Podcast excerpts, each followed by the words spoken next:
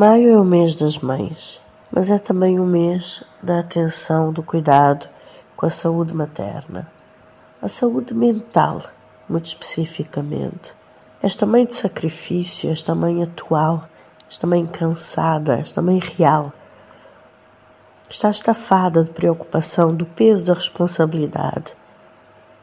Esta mãe que nem sempre consegue brincar com os filhos porque está realmente esgotada e nem tem energia mental, não tem ideias criativas, não tem forças para arrumar mais ou preparar mais os filhos ou levar à escola.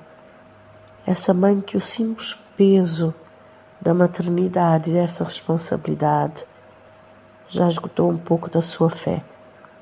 O ofício também é algo considerado natural, mas também por isso superável, digamos assim, sem esforço um esforço invisível, um esforço inerente à condição de ser mulher, aqueles mistérios inerentes ao ser mulher, estas divas poderosas, as heroínas. A paternidade deveria completar, deveria surgir naturalmente para as mulheres. Mas sabemos que não é bem assim.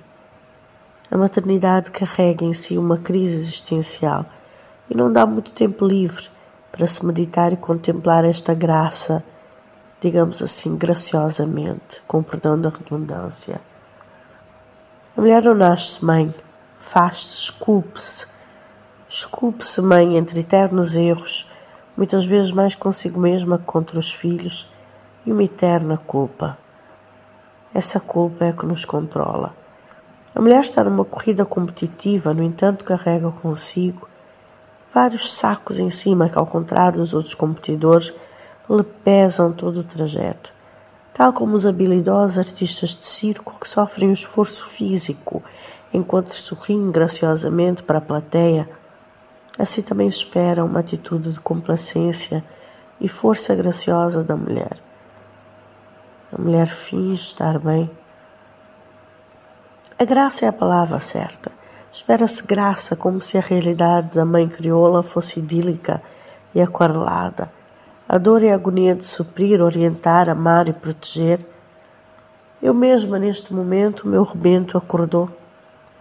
Enquanto eu estava a trabalhar, enquanto eu, com a minha preocupação, os meus compromissos, o meu espaço mental uh, tomado pelo que eu tinha que fazer, ainda assim tinha que tirar uma parte de mim para ser mãe, para ser paciente, para ser pedagógica. Não é falta de amor, não é nada disso. A mulher vive a maternidade, vive o filho, vive para o filho.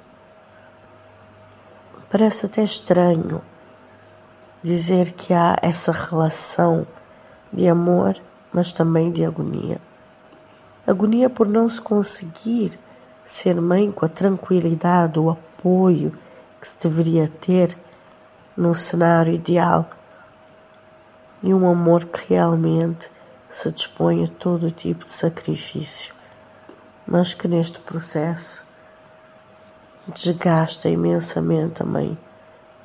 E muito desse desgaste é mesmo mental. Do pai não espera nada nessa terra Espera-se a ausência, na verdade, essa com certeza. As mulheres reservam essas coisas, tomam conta de tudo. O peso mental ter que antecipar e pensar as coisas e resolver tudo e estar lá reside sempre na mãe.